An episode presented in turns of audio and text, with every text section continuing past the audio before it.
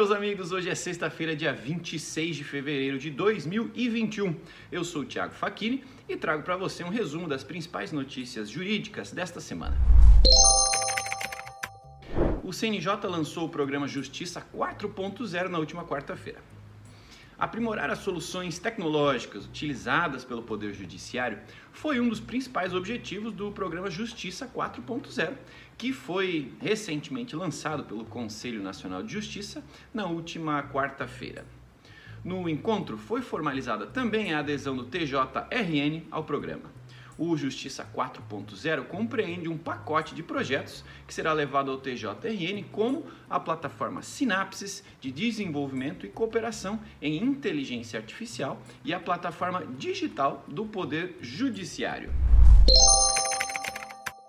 OAB questiona no Supremo aumento de custas extrajudiciais no Paraná o Conselho Federal da Ordem dos Advogados do Brasil ajuizou no Supremo Tribunal Federal uma ação direta de inconstitucionalidade contra dispositivos de duas leis paranaenses que aumentam o valor das custas e dos emolumentos extrajudiciais no Estado.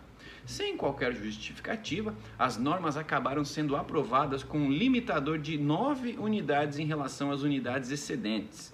Segundo a OAB, a Constituição Federal prevê que as custas e emolumentos se destinam exclusivamente ao custeio dos serviços afetos às atividades específicas da Justiça.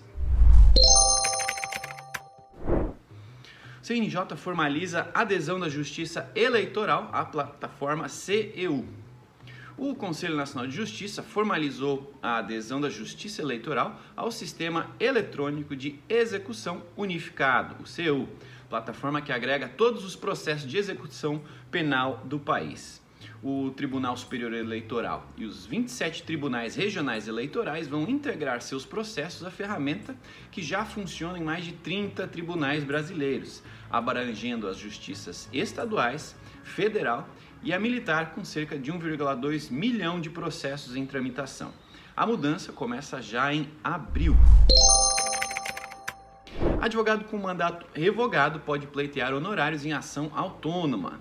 O novo Código de Processo Civil representou uma conquista para a advocacia, trazendo normas que buscam evitar o aviltamento da profissão. Foi com este entendimento que a 16ª Câmara Civil do Tribunal da Justiça do Paraná, por maioria de votos, decidiu que o advogado que teve o mandato revogado, porque o ex-cliente fez transação e estipulou honorários advocatícios arbitrariamente, pode pleitear, em ação autônoma, o valor que entende justo e adequado pelo trabalho prestado no caso concreto.